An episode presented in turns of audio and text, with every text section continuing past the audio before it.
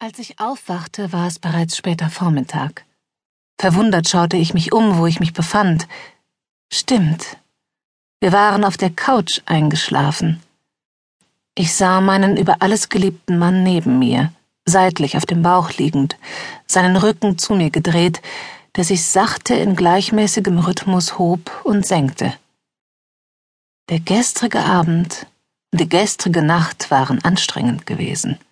Noch immer schlief mein Liebster, was gemessen an seiner körperlichen Anstrengung nur recht und billig war. Dann sah ich an mir herunter.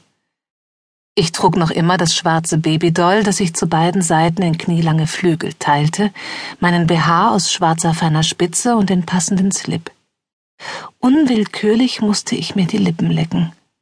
Wie wundervoll war es gestern gewesen, wie exzessiv. Noch nie hatte ich so viel Lust, Leidenschaft sowie unbändiges Verlangen gespürt und erlebt. Verlangen nach diesem schönsten aller Männer. Verlangen, das er für mich empfunden und das er mir in etlichen ekstatischen Liebesakten ausgedrückt hatte.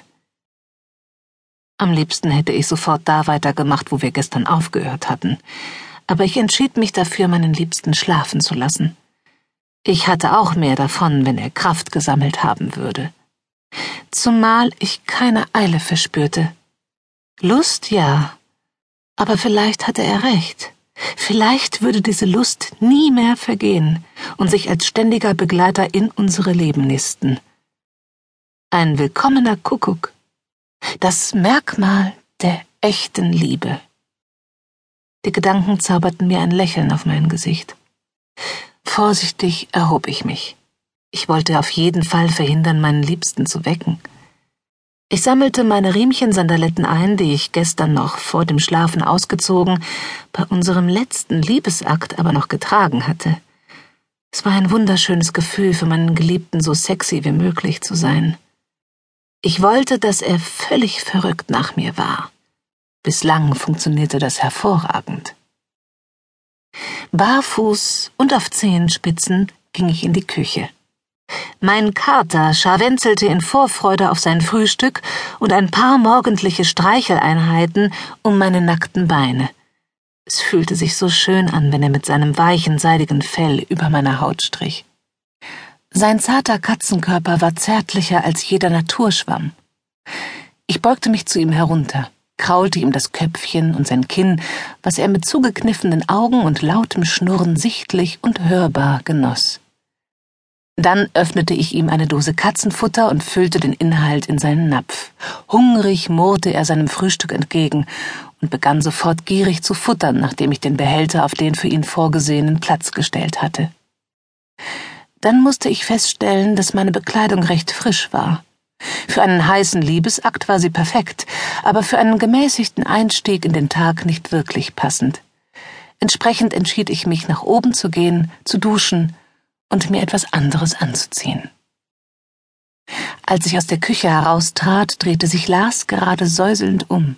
Noch immer schlief er wie ein Baby. Er sah so süß aus und wunderschön. Mein Herz stand völlig in Flammen. Ich hatte so viel Liebe für diesen Mann in mir.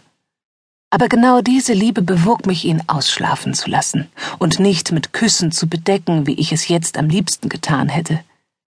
Ich ging auf leisen Zehen die Treppen nach oben, stellte die Riemchensandaletten in den Kleiderschrank zurück, zog meine Sachen aus, verstaute sie im Wäschekorb und stieg in die Dusche. Sorgsam, langsam und genießend wusch ich meinen Körper träumte davon, dass es nicht meine, sondern Lars Hände wären, die über meine Rundungen streichelten. Sorgsam rieb ich die einzelnen Bereiche mit Duschgel ein, glitt unter meine Achselhöhlen, herunter zu meinem großen Busen und wurde sofort ein wenig feucht, weil ich daran denken musste, wie mein Liebster ihn gestern auf so wundervolle Weise liebkost und verwöhnt hatte.